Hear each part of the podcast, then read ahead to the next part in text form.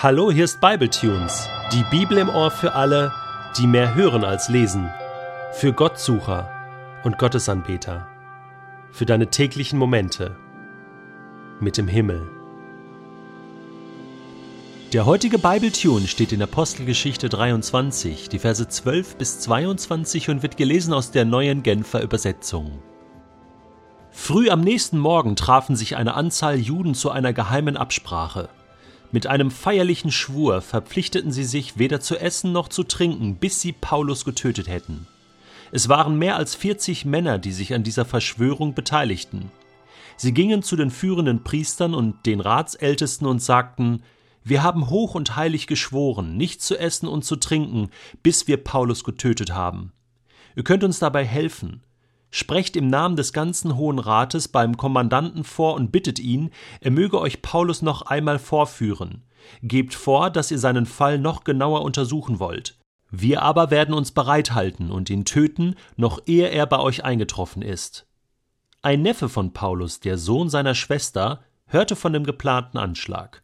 Unverzüglich machte er sich auf den Weg zur Kaserne. Er wurde eingelassen und berichtete Paulus von der Sache. Paulus ließ einen der Offiziere zu sich kommen und bat ihn, Bring diesen jungen Mann hier zum Kommandanten, er hat eine wichtige Nachricht für ihn. Der Offizier ging zusammen mit Paulus Neffen zum Kommandanten und erstattete ihm Meldung. Der Gefangene Paulus ließ mich rufen und bat mich, diesen jungen Mann zu dir zu bringen. Er habe dir eine wichtige Mitteilung zu machen. Der Kommandant fasste den Neffen des Paulus am Arm, führte ihn beiseite, so dass sie unter vier Augen miteinander sprechen konnten, und fragte ihn Worum geht es? Was hast du mir mitzuteilen?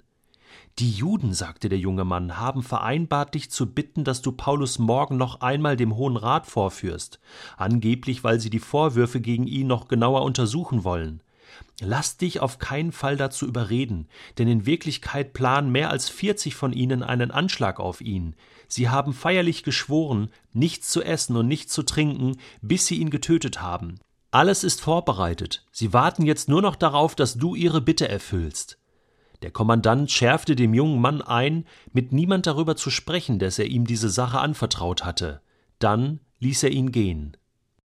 Mann, ist das spannend. Also während ich den Text vorgelesen habe heute, habe ich Gänsehaut bekommen, die ganze Zeit, und habe gedacht, Wahnsinn, was passierte? Ein Mordkomplott gegen Paulus. Der liegt noch im Bett und unterhält sich noch mit Jesus so über die weiteren Pläne nach Rom zu reisen und ist stark und ermutigt und ahnt gar nicht, was da ein paar hundert Meter weit entfernt von ihm geplant wird, nämlich ein Mord gegen ihn. Über 40 Männer treffen sich da und machen so eine, ein, ein geheimes Meeting und legen einen Schwur ab nichts essen, nichts trinken, also fasten, so lange bis Paulus tot ist. Was müssen die Jungs für einen Hass gehabt haben gegen Paulus? Was mussten die überzeugt gewesen sein, Paulus umbringen zu müssen? Fast so wahnsinnig wie Paulus selbst früher war. Der hat auch alles gegeben, alles auf eine Karte gesetzt, sein Leben eingesetzt dafür, dass Christen sterben da sind Mächte am Werk, da sind Kämpfe in der unsichtbaren Welt, die sich jetzt hier manifestieren. Interessant. Gott selbst kommt hier gar nicht vor. Es sind Menschen, die hier agieren. Aber das ist von langer Hand natürlich geplant, Paulus hier zu stoppen und aufzuhalten. Dieser feierliche Schwur, dieses Gelübde war bei den Juden nichts Unübliches. Wenn Aussage gegen Aussage stand, dann mussten sich die beiden Streithähne sozusagen verpflichten, so lange zu fasten, bis die Wahrheit ans Licht kommen würde.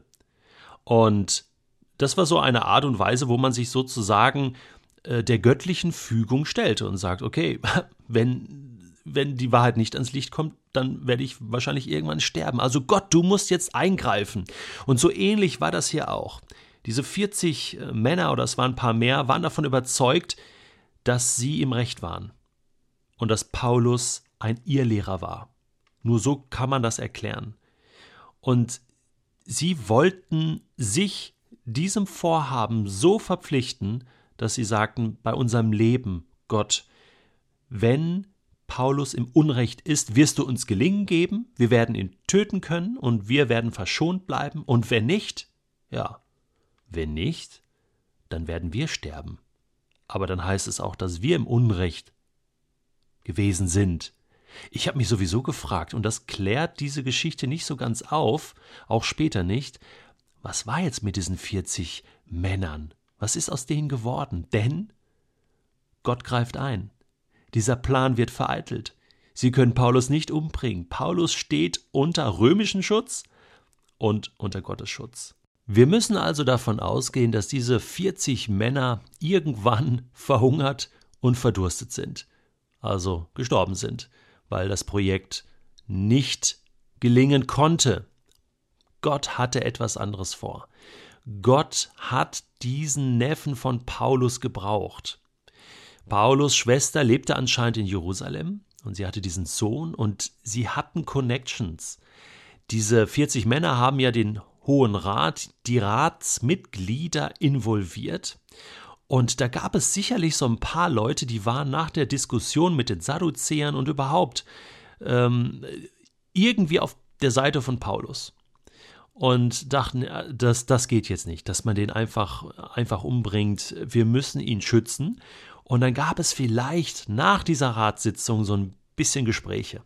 Und dann hat der Neffe vielleicht gelauscht an der Zimmertür oder, oder hat ein paar Wortfetzen mitbekommen. Auf alle Fälle wusste der ja ziemlich gut Bescheid.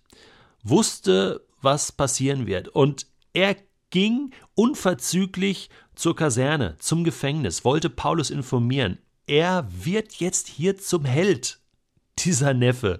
Der Name wird ja nicht genannt. Ich sehe ihn, wie er läuft, ja, wie James Bond läuft er durch die Gassen mit äh, in geheimer Mission sozusagen und weiß, er kann hier Leben retten. Ist das nicht genial? Wir wissen nicht, wie alt der war, aber ich schätze den so 17, 18 Jahre alt, denn später heißt es ja, dass er vom Kommandanten dann am Arm genommen wird, so zur Seite genommen wird, so an die Hand genommen wird sozusagen. Äh, so, Junge, jetzt, jetzt äh, werd mal ganz ruhig hier und, und erzähl mir mal, erzähl mal, Papi, ne, was hast du gehört? Und äh, so geht man natürlich mit einem erwachsenen Mann nicht um. Ähm, vielleicht war der Junge auch nervös und, und äh, ja, ganz aufgeregt.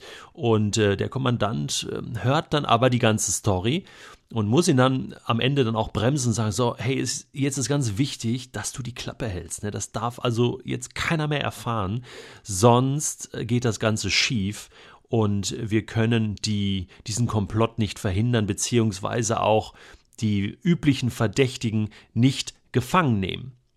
So, jetzt geht der also wieder nach Hause und die Geschichte geht jetzt seinen Gang. Paulus wartet in der Kaserne und weiß jetzt im Hintergrund läuft die Maschinerie gegen ihn und ist jetzt sehr gespannt, wie das weitergehen wird. Als ich diesen Text gelesen habe, wurde ich an etwas erinnert, was ein guter Freund von mir, der aus Brasilien kommt, vor einigen Jahren mir erzählt hat. Er sagt, Detlef, weißt du, dass in Brasilien gibt es Satanisten, also Menschen, die an den Teufel glauben? Und die treffen sich und verschwören sich gegen die Christenheit und fasten und beten mehrere Wochen, 40 Tage, damit Christen entweder vom Glauben abfallen, christliche Familien zerstört werden und es keine Erweckung in Europa gibt. Ich habe zunächst gedacht, hey, du spinnst, das kann nicht sein. Er sagte, doch, doch, und das sind viele, die sich da treffen. Aber weißt du was? Gottes Macht ist stärker. Gottes Kraft ist stärker. Ich habe in diesem Moment gedacht, ja, das stimmt. Aber Wahnsinn, was die Gegenseite für einen Aufwand betreibt, um Gottes Pläne zu zerstören. Und ich habe mich dann gefragt, Gott, was bin ich bereit zu investieren? Wenn die Gegenseite schon so viel unternimmt, was bin ich bereit zu investieren, damit Gottes Pläne in dieser Welt gelingen?